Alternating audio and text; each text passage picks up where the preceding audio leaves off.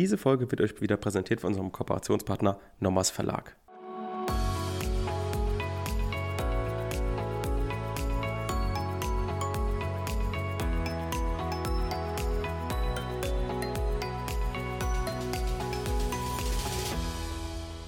Willkommen zu einer neuen Folge Kurz erklärt. Heute, wie jeden Mittwoch, sind wir wieder unterwegs im Strafrecht. Wir befinden uns immer noch im Mord mit der letzten Folge zur Heimtücke. Und wie in der letzten Folge angekündigt, werden wir uns heute mal den Sekundenargwohn anschauen. Dafür habe ich zwei Fälle mitgebracht. Ein Klassiker, der dann ähm, später auch noch bestätigt wurde. Der Klassiker ist aus dem Jahr 2005 und die Bestätigung ist aus dem Jahr 2011.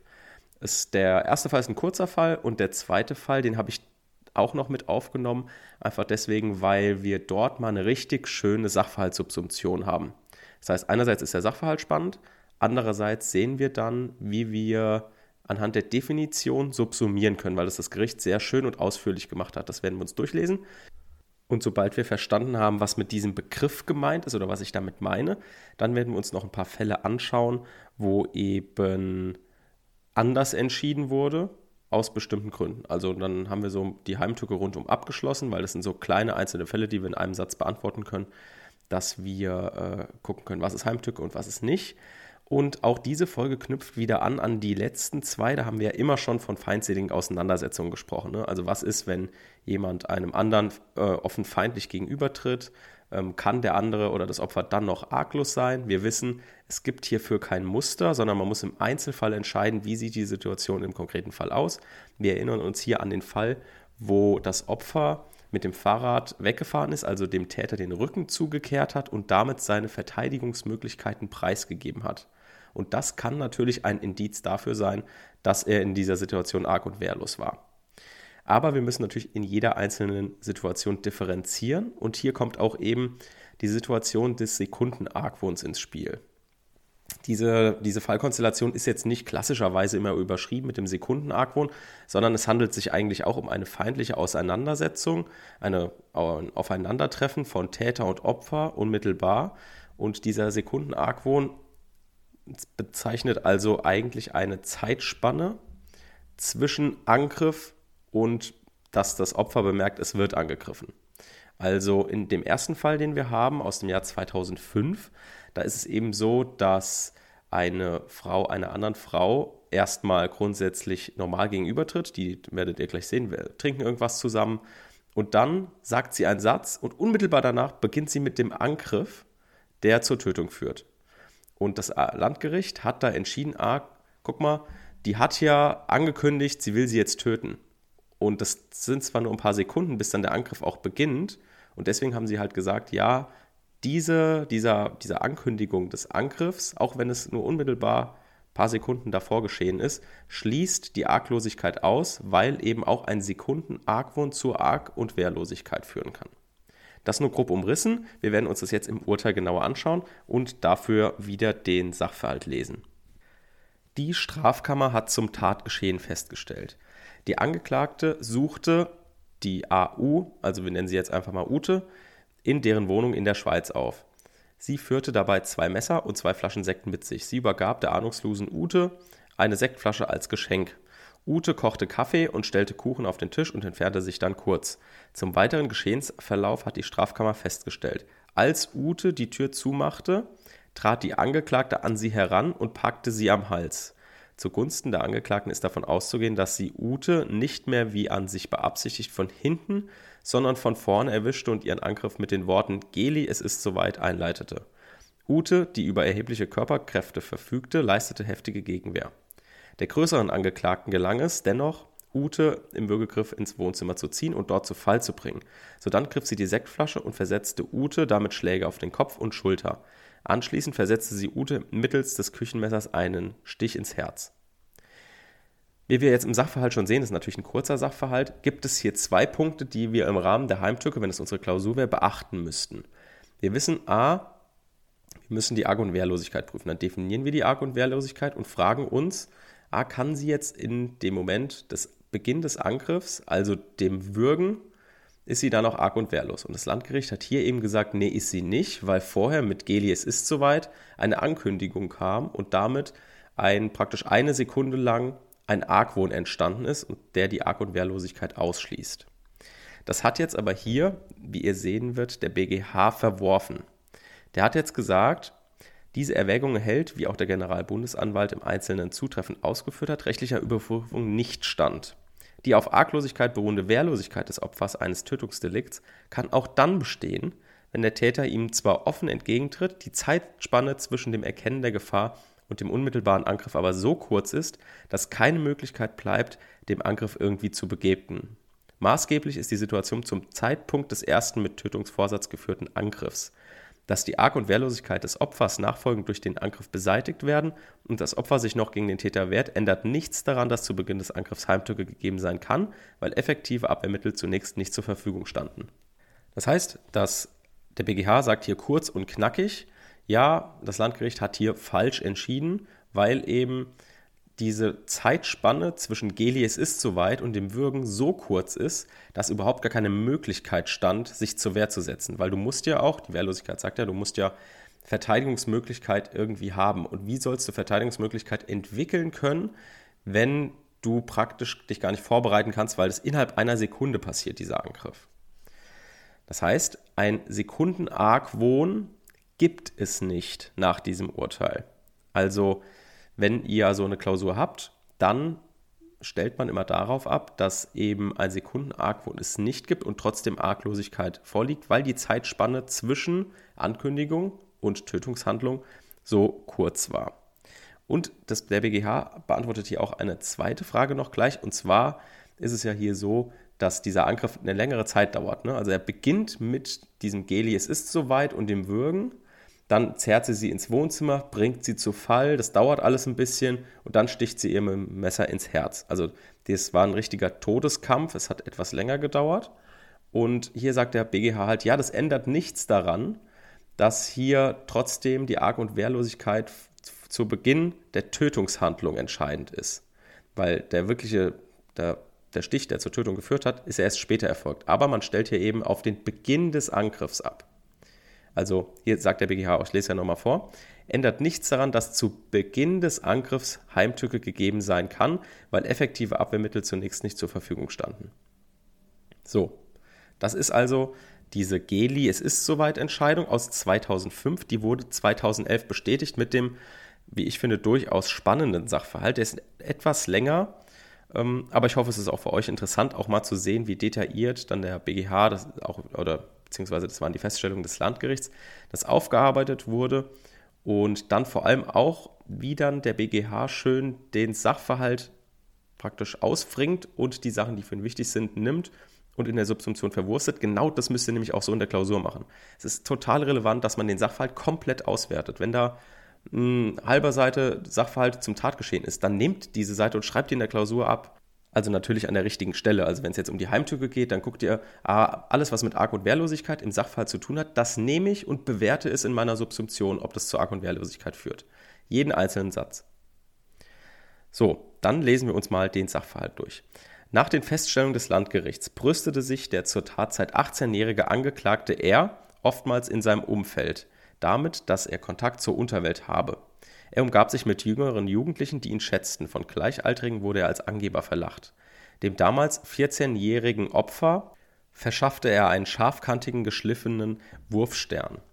Als dessen Mutter den nach dem Waffengesetz verbotenen Gegenstand bei ihm fand, stellte sie ihren Sohn zur Rede und erstattete am 8. Dezember 2009 Anzeige bei der Polizei. Der Angeklagte er und das Opfer wurden bei dieser vorgeladen. Er verkündete, der Angeklagte verkündete als Reaktion auf diese Anzeige im Dezember 2009 und Januar 2010 mehrfach, er werde das Opfer umbringen. Seine Altersgenossen machten sich darüber lustig. Ne? Wir haben ja schon gemerkt, er ist unter seinen Altersgenossen nicht sonderlich beliebt, sondern wird immer verlacht. Deswegen freundet er sich mit Jüngeren an. Einer wettete sogar mit ihm um 10 Euro, dass er dies nicht tun werde. Auch gegenüber dem späteren Opfer und in der Clique um den damals 14-jährigen Angeklagten S, also ein zweiter Angeklagter, äußerte er, er werde das Opfer wegen dieser Sache umbringen. Dort wurde die Ankündigung selbst ernst genommen. Da aber nichts geschah und der Angeklagte R mit dem Opfer wieder normalen Umgang pflegte, geriet die Sache immer mehr in den Hintergrund. Der Angeklagte S, also der zweite Angeklagte, wusste, dass der Angeklagte R sich immer wieder damit gebrüstet hatte, er werde das Opfer umbringen. Am 23. Februar 2010 machte er dies zum Thema in einer SMS, die er mit der Zeugin K austauschte. Unter anderem schrieb er, ich glaube, der stirbt heute Abend. Als die Zeugin fragte, warum das eigentlich sein müsse, erwiderte er, weil der Kumpel bei Bullen angezeigt hat. Zwei Tage später, am 25. Februar 2010, kauften der Angeklagte R und das Opfer gemeinsam ein. Sie erwarben einen Tetrapack Eistee und eine Flasche Wodka für Mixgetränke. Sie trafen auf die Gruppe um den Angeklagten S. Gemeinsam begaben sie sich zur elterlichen Wohnung des Angeklagten S, um diesen zu veranlassen, sich der Gruppe anzuschließen. Der Angeklagte R, der nun einen konkreten Tatplan hatte, wollte den Angeklagten S zur Mitwirkung beim Vorgehen gegen das Opfer bewegen. Zu diesem Zweck stachelte er das Opfer auf, den Angeklagten S im weiteren Verlauf des Abends zu schlagen.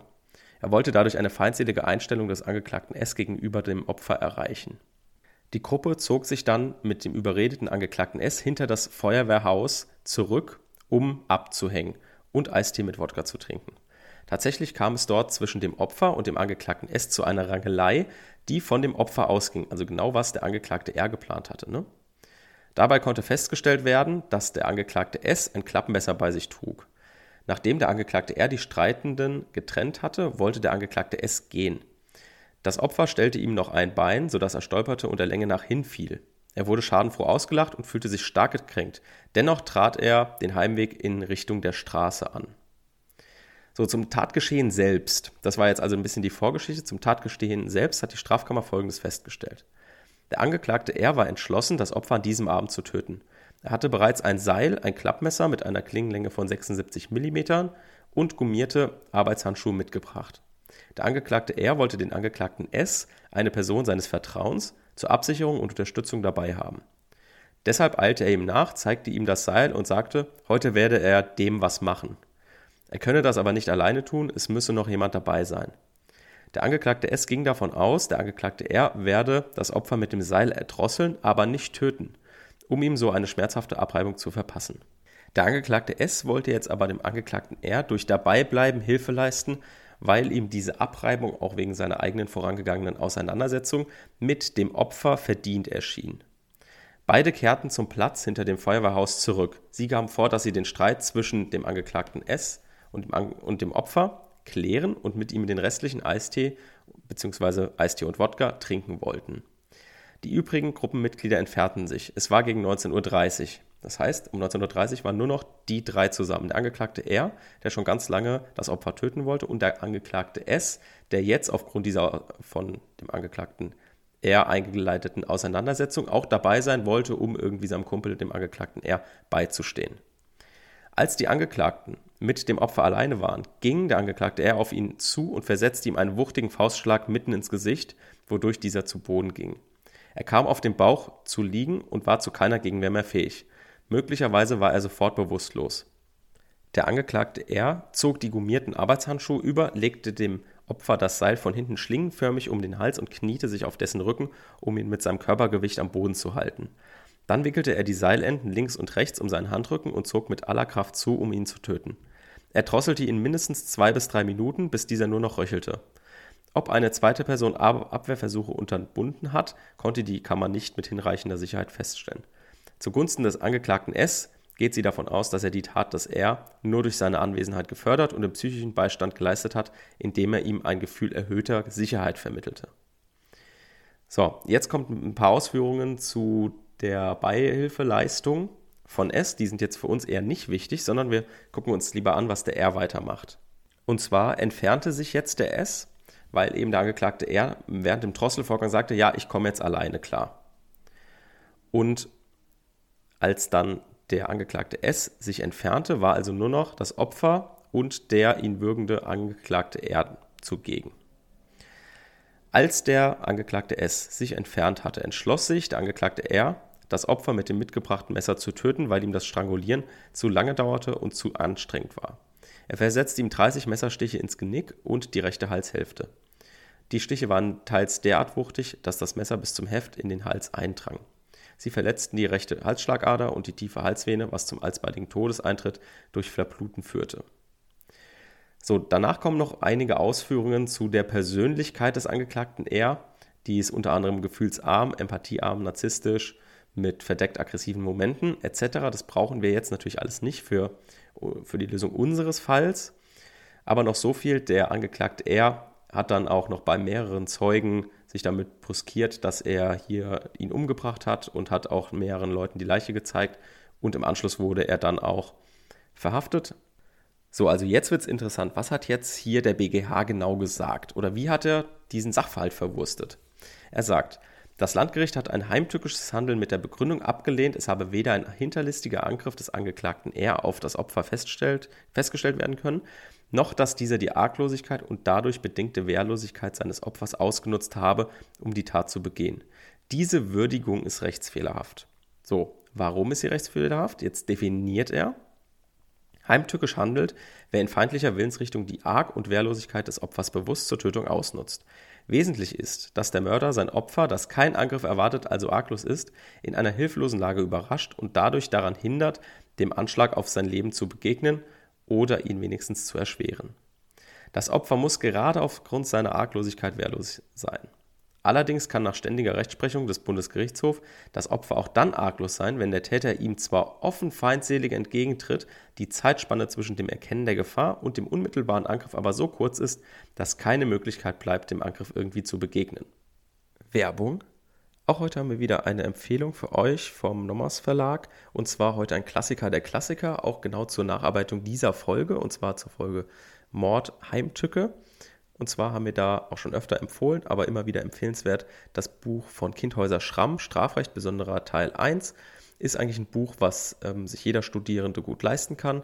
Insbesondere in den ersten Semestern kann man gut genau die Probleme, die wir jetzt besprechen, auch aufarbeiten. Ich habe das unter anderem auch zur Vorbereitung benutzt und ähm, deswegen ist es eigentlich sinnvoll, das sich in den ersten Semestern anzuschaffen oder in der BIP irgendwie zu benutzen für ähm, Hausarbeiten, ist auf jeden Fall auch dafür geeignet, denn es ist sehr umfangreich, hat ca. 500 Seiten und gibt es jetzt eben auch schon in der zehnten Auflage. Also es ist ein, ein Klassiker, sage ich mal. Und diese Auflage ist aus dem Jahr 2022, also auch sehr aktuell. Und genau, zählt auch noch zu diesen, diesen Nomos Lehrbuchreihen, die blauen. Also wenn ihr da schon ein paar habt, sieht gut im Schrank aus, kann ich euch sehr ans Herz legen. Werbung Ende. Das ist also genau das, was auch eben schon dieser Fall Gelis ist soweit entschieden hat. Also einmal dieses, ja, wenn die Zeitspanne so kurz ist, dass er überhaupt gar keine Möglichkeit mehr hat, sich dem Angriff zur Wehr zu setzen, also gar keine Verteidigungsmöglichkeit hat, weil sie faktisch ausgeschlossen sind aufgrund der Kürze der Zeit, dann ist es eben so, dass es keinen Sekunden Argwohn gibt, beziehungsweise trotzdem Arglosigkeit angenommen werden kann. So, und dann sagt der BGH weiter, das ist hier der Fall. Im Dezember 2009 und Januar 2010 hatte der Angeklagte R zwar wiederholt damit gedroht, M wegen der Strafanzeige umzubringen. Im Februar aber pflegte er nach den Feststellungen wieder normalen Umgang mit ihm, wie mit den übrigen jüngeren Jugendlichen aus der Clique. Am Tattag ging er sogar mit, dem Eis, mit ihm Eistee und Wodka einkaufen für den folgenden gemeinsamen Verzehr. Zu dem Zeitpunkt war er bereits zur Tötung an diesem Abend entschlossen und hatte die späteren Tatwerkzeuge bei sich. Er baute gezielt bei dem Opfer Vertrauen auf, indem er unter anderem auch die von ihm selbst provozierte Rangelei mit S als Streitschlichter beendete. Als er kurz vor der Tat den Angeklagten S vom Heimweg zurückholte und beide hinter das Feuerwehrhaus zurückkehrten, gaben sie vor, dass sie den Streit zwischen dem Angeklagten S und dem Opfer klären und mit ihm den restlichen Eistee bzw. Eistee mit Wodka trinken wollten. Sie wiegten ihn dadurch in Sicherheit, sodass er keineswegs mit einer von ihnen ausgehenden Gefahr rechnen konnte, als er mit ihnen alleine zurückblieb. Dass der überraschende Faustschlag ins Gesicht, der erste Angriff von vorne erfolgte, ändert an der heimtückischen Begegnungsweise nichts. Zu dem Zeitpunkt war das Opfer infolge Arglosigkeit wehrlos, was er bewusst ausnutzte.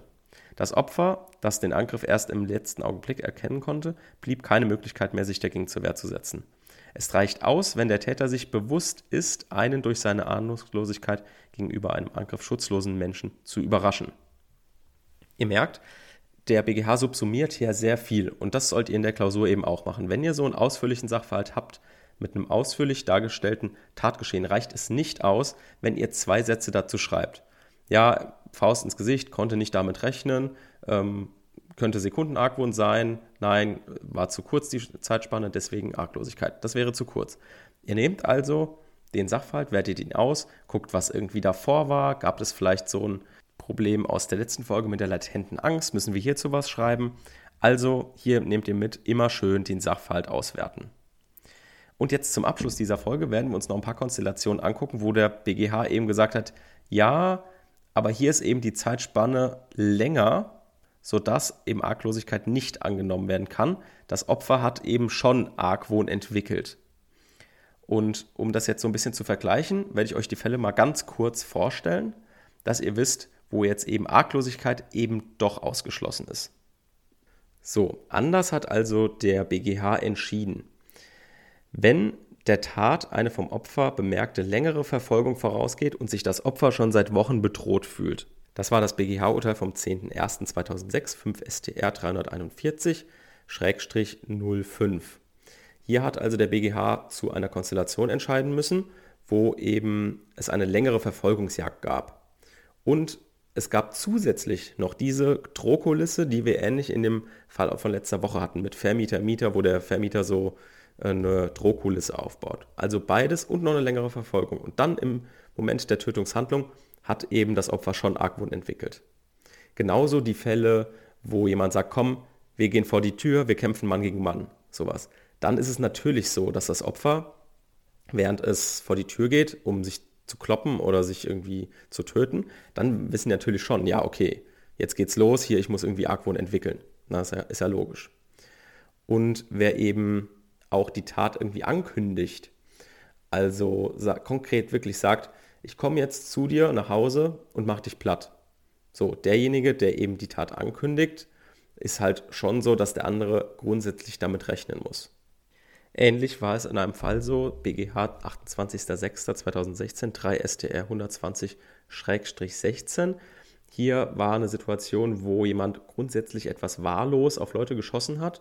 Ich sage jetzt mal wahllos, also erst hat er sich ein Opfer ausgesucht, mehrere Schüsse abgefeuert, dann wieder Sekunden später auf andere Opfer und dann auf noch ein weiteres Opfer. Und dieses letzte Opfer, das hat eben schon erkennen können mit den ersten zwei Ab äh, oder mit den ersten zwei Angriffen, dass es auch möglicherweise demnächst angegriffen werden könnte. Zumindest hat es in dieser Situation ein Argwohn entwickelt und deswegen lag hier eben auch keine Heimtücke vor. Das waren also jetzt zum Abschluss noch ein paar Fälle dazu, wie eben doch Argwohn entwickelt werden kann. Und damit sind wir auch fertig mit der Heimtücke. Und in der nächsten Folge werden wir uns dann mal die Habgier angucken. Also dann, bis nächste Woche. Tschüss.